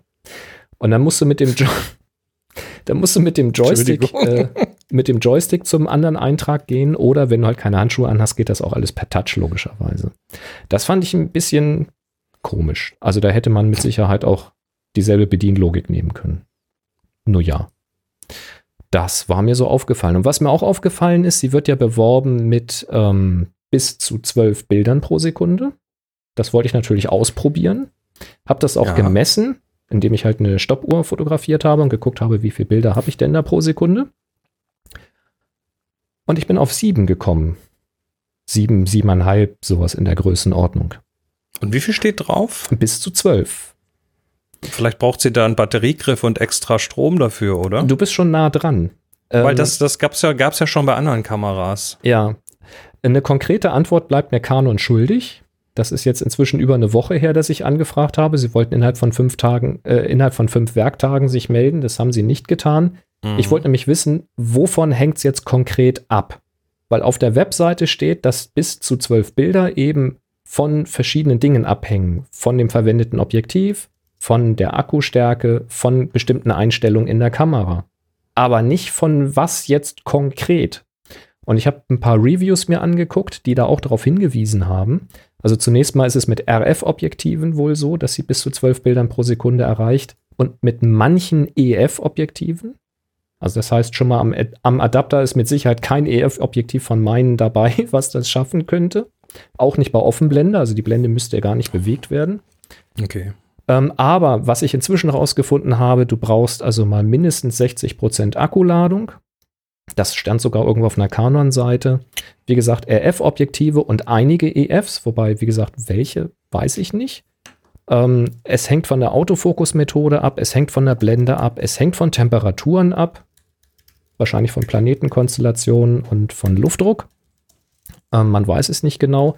Ich habe dann inzwischen auch herausgefunden, dass es im Menü auch noch ähm, Parameter gibt, um das Bild zu korrigieren. Also um Objektivfehler direkt in der Kamera rauszurechnen, wie äh, Verzerrung, Vignettierung und solche Geschichten. Das kann man alles einzeln an- und ausschalten.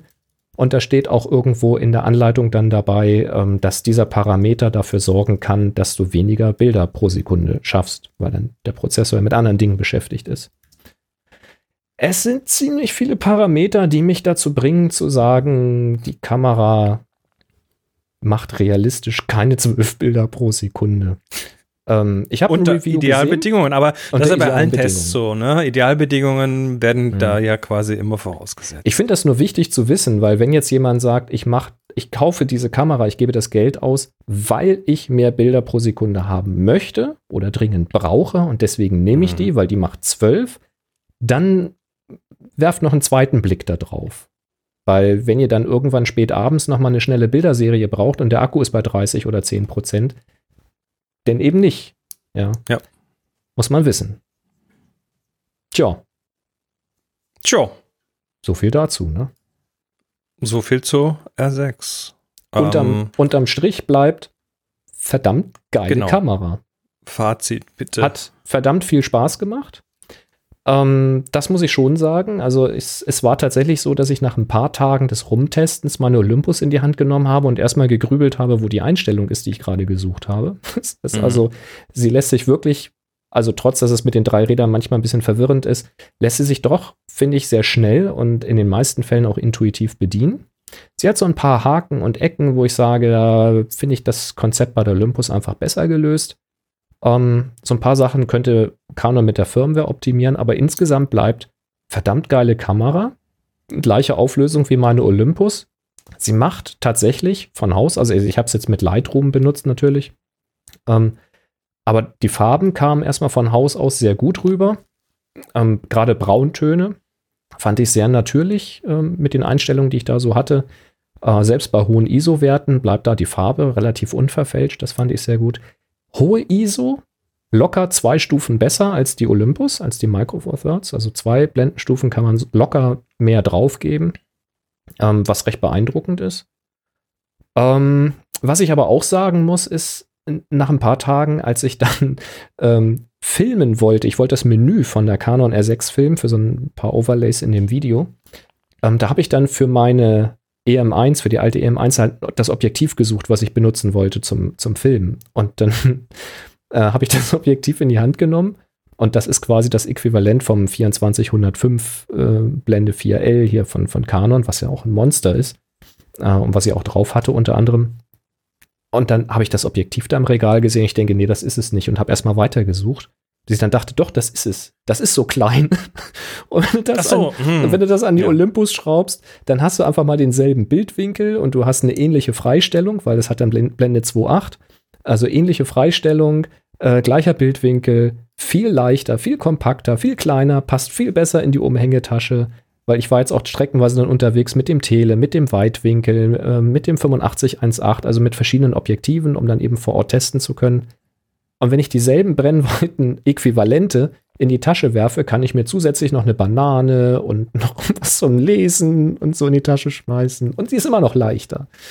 Ähm, also Vollformat fordert da schon seinen Tribut, würde ich sagen. Ja, Sensorgröße bestimmt zumindest ein Stück weit die Objektivgröße. Das ja. Glas ist schon heftig.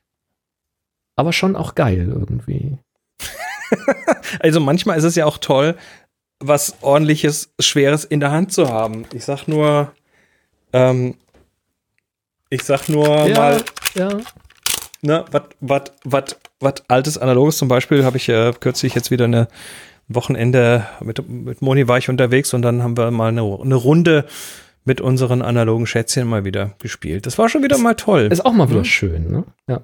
Das war sehr, sehr schön, wirklich. Ja. Gut, kommen wir noch zu was anderem. Äh, ich habe einen kleinen Videotipp und zwar geht es um äh, eine Makerin namens Laura Kampf. Die ist, ähm, ja, die ist mir mal aufgefallen. War über, die nicht mal bei Dingens im Channel? Die war mal bei Adam Savage, Adam, genau. Genau. Genau. Und ähm, das ist aber eine Deutsche, die kommt aus Köln und die arbeitet recht viel mit Holz und macht da immer so ganz interessante Projekte und die gucke ich mir auch gerne an. Die sind super geil gefilmt und ja, bastelt dann, hat jetzt zum Beispiel aus einem Pferdeanhänger sich einen Wohnwagen gebaut und solche Geschichten. Macht aber auch kleinere Sachen. Unter anderem eben in diesem Fall äh, baut sie ein Stativ, weil sie sagt, sie filmt das Zeug ganz oft selber. Das heißt, sie ist da alleine und muss dann für so einen Videodreh, für so ein Projekt irgendwie 200 Mal das Stativ umbauen. Ne? Du brauchst mal was Höheres, was Tieferes. Geht ja nur vom Stativ. Mhm. Ähm, und das sind halt irgendwie, das ist ein echter Zeitfaktor. Und ähm, dann geht's jetzt her und sagt, sie braucht so ein, so ein, so ein Studio-Stand, also quasi hm. ein äh, Stativ, wo das, womit das einfacher geht, aber was richtig Rustikales, ne, was Großes, Schweres und arbeitet dann entsprechend mit den äh, mit Metall hier und schweißt und äh, äh flext wo, und macht. Wo, wobei und ihre Motivation war ja eher äh, etwas zu haben, wo sie schnell die Höhe verstellen kann. Genau. Das war, das war ihre Hauptintention. Und sie wollte und kein sie Geld schnell irgendwo hinstellen kann. Ja, und sie wollte kein Geld ausgeben, weil sie schon zu viel Korrekt. für Equipment ausgegeben hat. Korrekt. Und dann bastelt sie sich da, geht sie auf ihre Drehbank und macht da irgendwelche Zapfen ran und so weiter. Und das hat sie sich nicht selbst ausgedacht, sondern das hat sie von anderen äh, Makern sich äh, abgeguckt. Aber, oh, und jetzt kommt hier eine Werbung. Na super. ähm, geh weg. Werbung. Naja, sie muss ja auch Geld verdienen. Ähm, ja, und am Ende wird das halt so ein, so ein ähm, Stativ, was dann quasi die Kamera an so einem trapezartigen Ding so hoch und runter schieben kann, so wie so ein Parallelogramm. Äh, und unten auf Rollen. Das, das heißt, sie kann es mal ne? eben schnell wie, irgendwo wie hinstellen, wo sie will. Und ähm, genau. Und äh, hat dann im Prinzip eben ein fixes Stativ mit hier mit einem Stativkopf dran gemacht. Und ganz ehrlich, das ist und eine hammergeile Idee. Also wenn du ähm, da in so einer Werkstatt irgendwie permanent irgendwas filmen ja. willst und willst mal auf Tischhöhe, mal willst du von oben, genau. mal irgendwie auf Augenhöhe.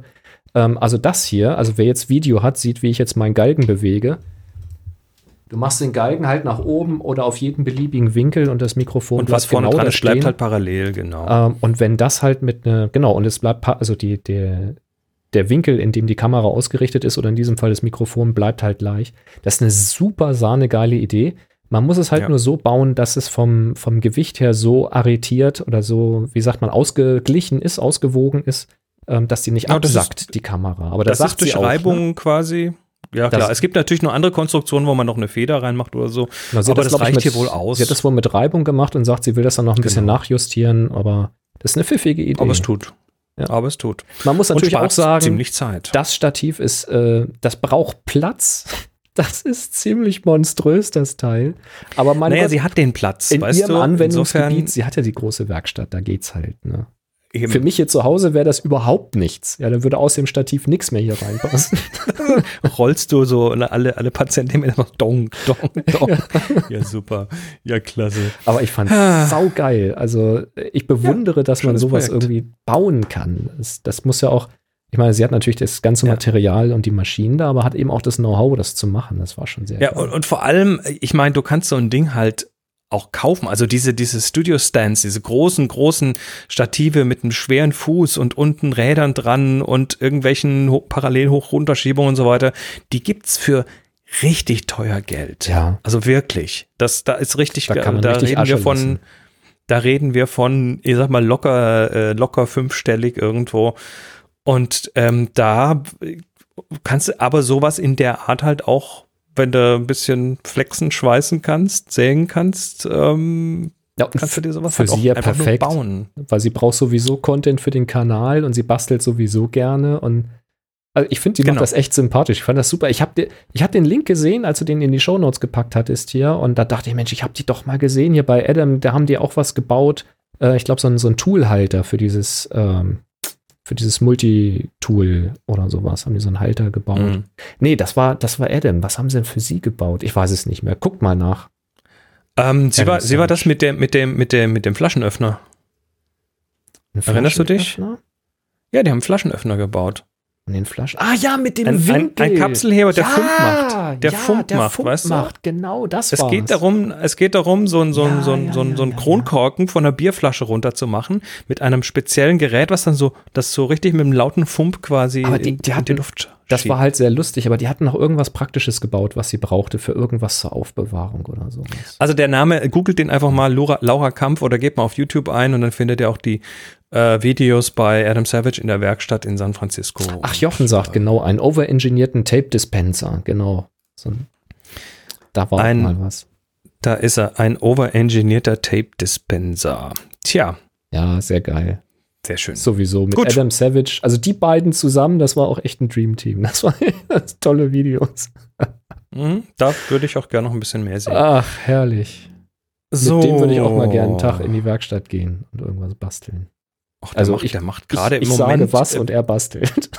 Äh, Co Corona-technisch ist der gerade, die haben, die haben ja quasi, also das ist tested.com. Ähm, Adam Genau. Savage ist der Ex- Ex-Mythbuster und Mhm, ähm, der hat jetzt äh, wegen Covid, haben die quasi das Team erstmal tatsächlich remote geparkt und er dreht jetzt fast täglich irgendwie ein Video bei sich in seinem Cave, also in seiner Werkstatt, Mhm. ähm, dreht das alleine mit einem iPhone. Und dann die anderen schneiden das noch, aber er ist quasi sein eigener Kameramann, ja. ähm, macht das auch ziemlich gut und das Phone macht es natürlich auch ziemlich gut. Ähm, und der Content, der da rauskommt, der ist schon klasse. Also ich Hat ja äh, auch genug Erfahrung. ich verbringe viel mehr Zeit mit Adam Savage Videos gucken, als ich zugeben möchte. Na gut. Es ist Inspiration. Absolut. Inspiration. Es ist nicht die, äh, nicht das Beste, äh, nicht das Schlechteste, wollte ich sagen. Nicht das schlechteste Material auf YouTube, ähm, äh, Ja. was man so finden kann. Lass uns mal gucken äh, auf die Fragen, was wir so bekommen haben. Da gibt es die von, äh, das ist Twitter, ne? Twitter, äh, mhm. von Edanomil. Hi ihr zwei, meine HS-Frage ist, habt ihr ein paar bahnbrechende Tipps für Bilder mit einer Glaskugel? Bahnbrechend. Bahnbrechend. Äh, also ich hätte jetzt fast gesagt, es gab sie alle schon einmal. Also wenn du suchst Es- nach Glaskugel äh, bei der Google-Bildersuche, dann findest du alle Ideen. Aber wahrscheinlich ist die Herausforderung, nochmal eine Anwendung zu finden, die es noch nicht gab. Aber Wenn wenn, ich ich, dir die jetzt sage, dann Ist auch doof. Genau, wenn ich, wenn ich jetzt einen bahnbrechenden Tipp hätte, was noch nie irgendjemand anders gemacht hat, dann würde ich wahrscheinlich zuerst mal schnell Bilder machen und dann erst erzählen was. Nee, aber genau. habe ich nicht. Ich meine, es gibt natürlich die Klassiker, ähm, die Glaskugel dreht ja das Bild auf den Kopf und macht das dahinter scharf und dann kannst du so mit Unschärfen arbeiten und mit auch Kamera mal so klischeemäßig auf den Kopf stellen, dass da das Bild in der Glaskugel richtig rum ist zum Beispiel ähm, oder mit mehreren Glaskugeln arbeiten mit verschiedenen Größen, gibt es ja auch in verschiedenen Farben und so weiter. Also Holger Ähm. und Jochen haben zwei sehr ähnliche Ideen. Holger sagt mit dem Hammer draufhauen und das Ergebnis fotografieren. Jochen ist dann natürlich ein bisschen feinsinniger und sagt, die Kugel fallen lassen und beim Brechen fotografieren.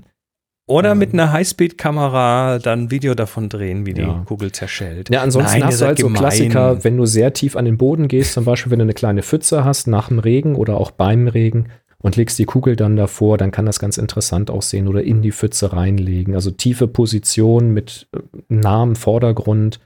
Ähm, die Kugel sehr nah ran, also hängt natürlich jetzt von dem Kugeldurchmesser ab. Uwe schreibt mit der Kugel kegeln. Also irgendwie kommt da nichts Konstruktives heute. Ja. Äh, halt gucken, dass, äh, also hatten wir auch schon, wir hatten ja schon eine Aufgabe Kugel und da war zum Beispiel auch die Idee, äh, dadurch, dass das, was du durch die Kugel siehst, ja auf dem Kopf steht, kannst du hinter das Bild auf den Kopf stellen. Das ist dann schon ein Genau. bisschen verwirrend, weil man eigentlich das Motiv richtig rum sieht, aber irgendwas stimmt dann trotzdem nicht. Da musst du halt ein bisschen mit dem spielen, was du im Vordergrund, was dann eben richtig rum und dann gedreht falsch rum ist, was du da so hast. Korrekt. Solche Geschichten. Doppelbelichtung kannst du auch mal drüber nachdenken, ob sich da irgendwas Interessantes mit anstellen lässt. Also damit kann man einfach mal rumspielen, sag ich mal so. Ja, Man, man könnte auch ein ganzes Rudel an Kugeln irgendwie auslegen und arrangieren und dann vielleicht mit ja- kleinen, ja so eine kleinen Eisenbahnfiguren so, so, so eine Science-Fiction-Landschaft bauen oder sowas. Du kannst natürlich so, so eine Kugel dann auch noch anreichern mit lauter kleinen Murmeln zum Beispiel. Also quasi eine ganze Familie aufbauen und Mhm.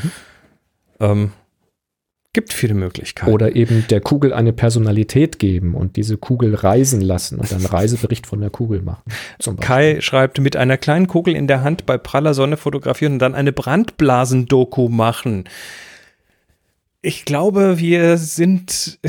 Haben gehen wir sonst noch zum was? nächsten Schritt. Ich, ich habe hier nichts mehr gefunden. Haben wir Termine? Äh, Termine haben wir auch nicht, aber ihr könnt natürlich selbstverständlich uns Termine über den Zaun werfen und zwar auf happyshooting.de slash Terminkalender. Da äh, dürft ihr Termine reinpacken, da dürft ihr auch Termine finden und es gibt ja, äh, ja, es gibt ja Termine. Es gibt äh, virtuelle Termine, es gibt auch äh, Vor-Ort-Termine, die dann entsprechend äh, hoffentlich entzerrt sind. Da gab es jetzt gerade irgendwo in den USA ein großes Museum, was wieder aufgemacht hat. Und da habe ich jetzt Fotos gesehen von aus diesem Museum, die Mhm. wirklich ein fast leeres Museum zeigen, weil die eine sehr strenge Begrenzung haben, wie viele Leute da gleichzeitig drin sein dürfen und so weiter. Ah, Und ähm, das ist dann, war das das MoMA? Ich weiß es nicht. Auf jeden Fall war es äh, sehr, sehr beeindruckend, weil dann tatsächlich ja, ähm, die- ja, so Bilder machen kannst, die du da eigentlich nicht machen kannst, weil es immer voll ist. Also fand ich da hat man mal ein bisschen andere Motive. Ne? auch schon mal spannend. Ähm, der David fragt, ob er eine Werbepause verpasst hat. Ähm, nein, hat er nicht, weil die käme dann, glaube ich, jetzt. Happy Shooting, der Fotopodcast. Werbung. Ja, äh, wir sind wieder unterstützt von enjoyyourcamera.com. Das sind die mit dem Fotozubehör. 5% auf jede Bestellung mit dem Code HappyShooting 2020. Und äh, heute gibt es ein Gadget. Ich muss es mal kurz hier auf den Bildschirm holen. ähm, das, äh, ja, ein Pömpel. Ne? Ein Pömpel. Wir haben über den Pömpel schon ein paar Mal geredet, allerdings nicht über den kleinen Pömpel. Und noch Weil nicht der kleine genug, Pömpel. Hä? Noch nicht genug. Also es ist tatsächlich so ein Ding. Wir hatten ja letzte Woche mal über oder vorletzte Woche über eine AI geredet, die irgendwie Reflexion aus Bildern rausrechnen kann. Aber das ist noch nicht im Produkt und vielleicht geht es einfach mit diesem Produkt ein bisschen besser. Es geht um das hier, äh, ein schwarzer Pömpel mit einem Kunststoffclip hinten dran. Und was ist das? Das ist die Ultimate Lens Hood für das Smartphone. Das heißt, äh, wenn ich jetzt mal durch eine Scheibe fotografieren möchte, eine, ja, was weiß ich, eine, eine City-Szene oder so, dann ähm, kann ich das hier einfach übers Smartphone packen. So, und jetzt kann ich hiermit äh, das Ganze gegen eine Scheibe drücken und dann entsprechend keine Reflexion haben. Und äh, das ist total simpel vom Prinzip her. Also diese, diese, diese Klemme, da kommen auch irgendwie drei Klemmen mit. Also man kann dann auch irgendwie, ähm, falls da irgendwie was verloren geht oder sonst was, äh, kann man sich quasi eine neue einfach dran machen. Boris, dem, Boris demonstriert das gerade an einem Wasserglas. Mach noch mal. Ähm, ja, das ist halt ähm, einfach mal gut zu sehen, weil das ist wirklich weich. Ja. ja dieses ja. Material. Das passt genau. sich wirklich an, also es geht auch an einem Glas. Und du hast dann wirklich die Reflexion weg. Also das ist wirklich, genau. wirklich stark. Also hier sieht man es nochmal äh, auf der Website. Ähm, das gibt es eben auch in verschiedenen Größen, also das für Smartphones oder für Objektive mit verschiedenen Durchmessern in groß, aber hier geht es eben um die Ultimate Lens Hood, die Mobile äh, Gegenlicht, Gegenlichtblende, Streulichtblende für Smartphones. Ganz genau. Und äh, macht genau das. Also ich, ich habe schon x Situationen gehabt, wo ich irgendwo auf in, in, in einer Aussichtsplattform oben war mit Glas davor oder oh, ja. mal in einem Hotel, zum Beispiel in Moskau, in einem Hotel im 17. Stock und da äh, dann irgendwie äh, groß tun musste mit, mit Vorhang ziehen und Lichter, Lichter ausmachen, ausmachen und, ja. und dann hoffen, dass nichts komisch dann noch irgendwie das Licht vom Fernseher da rein reflektiert oder so. Und das ist halt hiermit einfach überhaupt kein Problem gegen die Scheibe. Scheibe ein bisschen sauber wischen, dagegen drücken ja. und fertig. Also es ist einfach so ein, so ein ja, relativ simples Produkt. Hey, wo macht der denn da? Ich habe hier. Uwe sagt zum Beispiel Aquarien, auch ein sehr schönes Einsatzgebiet an dieser Stelle. Genau. Aquarien und so weiter. Im Zoo zum Beispiel immer mitnehmen dabei, wenn ihr dann irgendwie an so eine Glasscheibe rankommt, weil dann die Tiger dahinter sind oder eben großes äh, Haifischbecken genau. oder sowas. Brillant. Und zur Not kann man auch reinreden. Hast du denn, äh, weil ich habe ja damals bei Kickstarter mitgemacht, da habe ich das ja gekriegt. Ähm, Was hast du da gekriegt? Ja, dieses Ding hier. Ja, ich auch. Und also, äh, da kann man vielleicht sagen, dass es da auch noch eine größere Variante für Objektive gibt. Genau, die zum Falten. Oder Und eine größere Variante als dafür. Oder eben. Boris hat sie alle. Oder eine ganz große Variante für die ganz großen Objektive. das ist nicht wahr. Ich habe das ganze Set. Das ist ja unglaublich.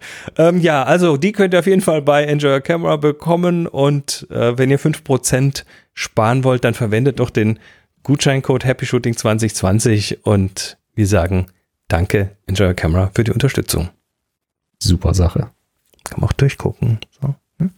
Ja, ähm, gut. Natürlich kann man da durchgucken. Das Objektiv soll da ja auch durchgucken. Stimmt, stimmt. Ja, ähm, wir kommen zur Gewinnerinnenermittlung. Und zwar geht es um die Vertikalaufgabe. Ich muss jetzt mal hier kurz die Links öffnen, damit wir das auch hübsch sehen können. Ähm, die Vertikal, ist das jetzt die Vertikal auf? Ja, vertikal ist richtig. HS Vertikal. So, das sieht doch schon viel besser aus. Deshalb mache ich das jetzt mal auf. Ich erstmal kurz Überblick über die Bilder. Bitteschön. Sehr gerne. Äh, brillante äh, Fotos wieder. Oh, ich sehe einen Happy Shooting Barcode. Das so.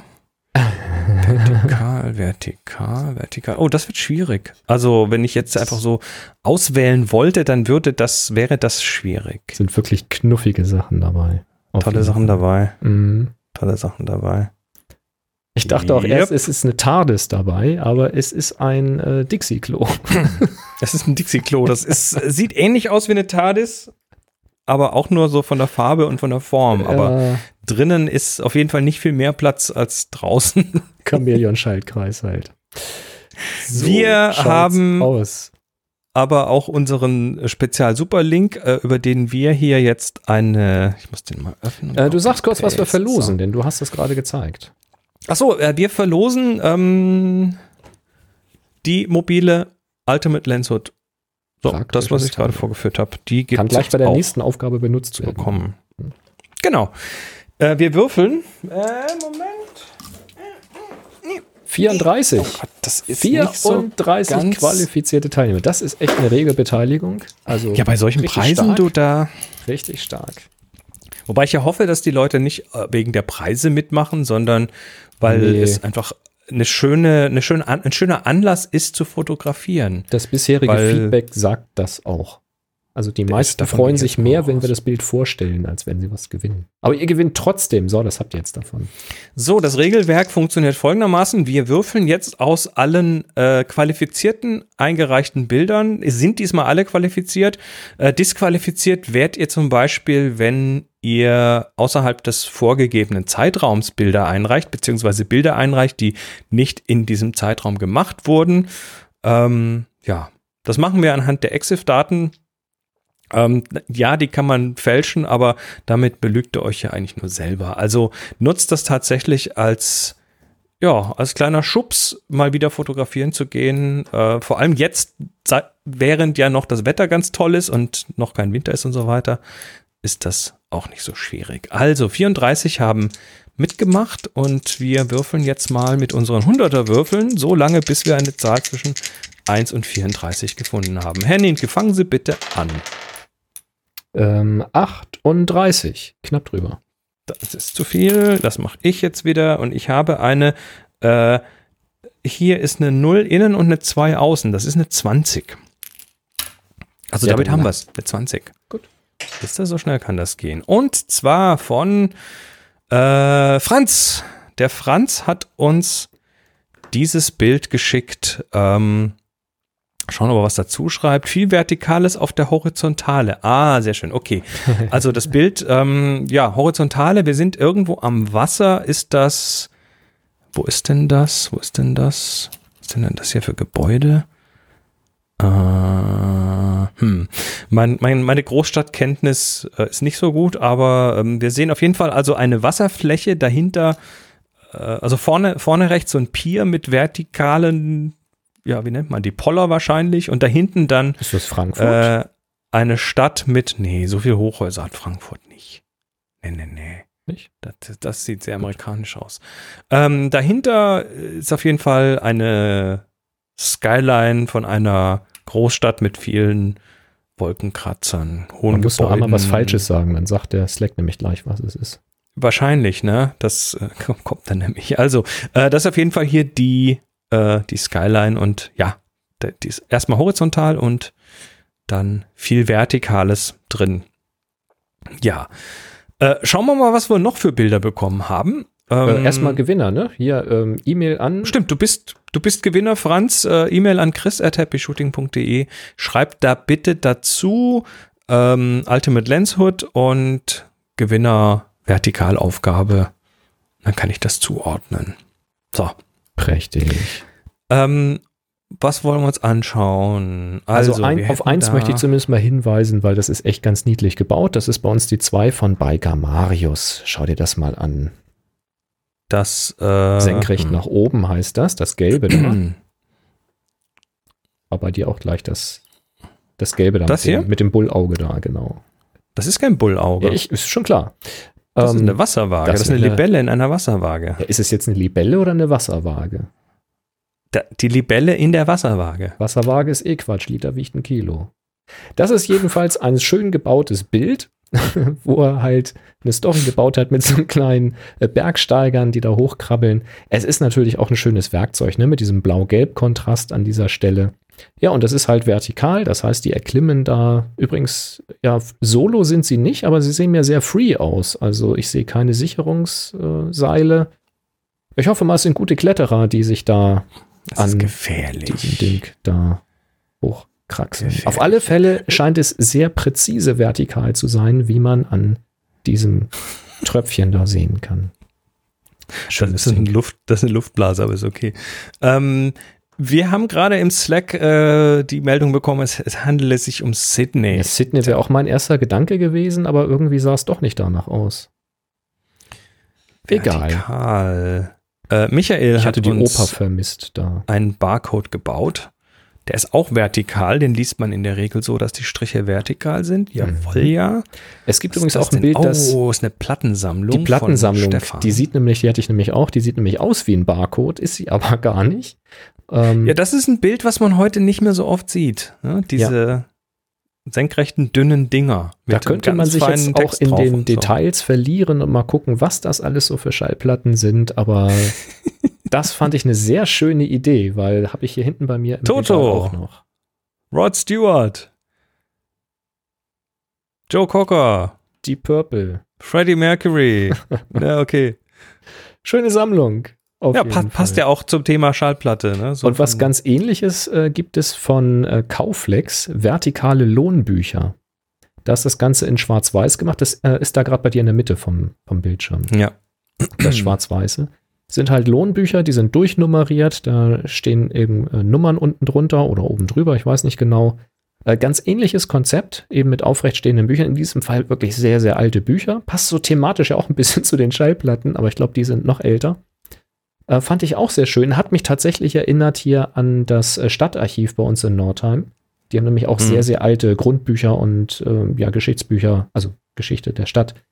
Ähm, ja. Das sieht ganz ähnlich aus da. Oh.